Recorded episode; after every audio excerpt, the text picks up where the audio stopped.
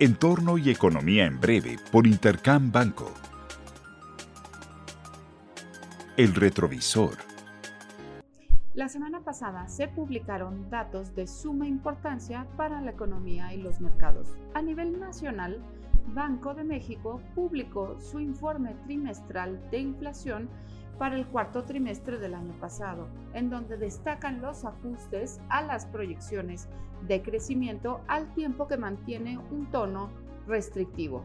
Banco de México estima que la economía mexicana crecerá 1.6% en el 2023 y 1.8% para el 2024.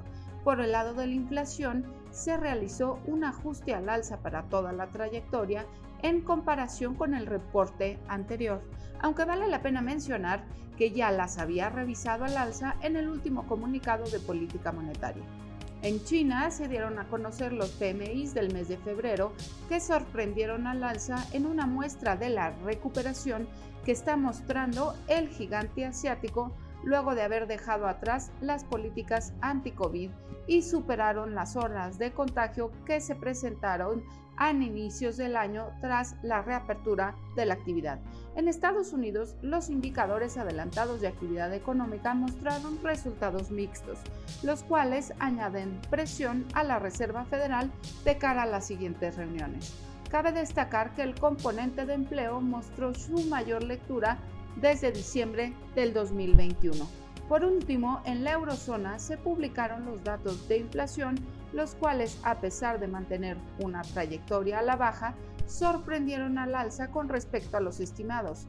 Esto suma a la narrativa del Banco Central Europeo de tomar una postura aún más agresiva, el cual anticipó una nueva subida a la tasa de interés en 50 puntos base para igualar la magnitud del incremento de la reunión de febrero. Panorama. Esta semana la atención se centrará en las cifras del reporte de empleo en Estados Unidos para el mes de febrero, las cuales nos darán una guía de cómo ha evolucionado el mercado laboral en la primera mitad del trimestre. Uno de los puntos medulares para la Reserva Federal se espera la creación de 220 mil puestos de trabajo que deberían mostrar una franca desaceleración contra el mes previo. Este dato será crucial para recalibrar las expectativas de la tasa terminal.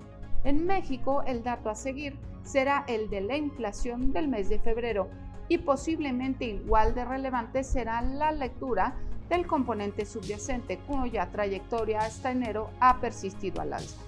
También se publicarán las cifras de consumo e inversión a diciembre del año pasado y las revisiones de los salarios nominales durante el mes de febrero que son particularmente importantes en esta coyuntura. En Europa se publicarán las cifras de ventas al menudeo en enero, la cual se espera una moderación en su contracción, así como la lectura final del PIB del cuarto trimestre del año pasado. Finalmente, en China se dará a conocer el saldo de la balanza comercial, así como sus componentes, además de las cifras de inflación para el mes de febrero. Les deseo una muy buena semana. Yo soy Alejandra Marcos. Esto fue Entorno y Economía en Breve por Intercam Banco. Síguenos en redes sociales y consulta nuestro podcast en intercam.com.mx.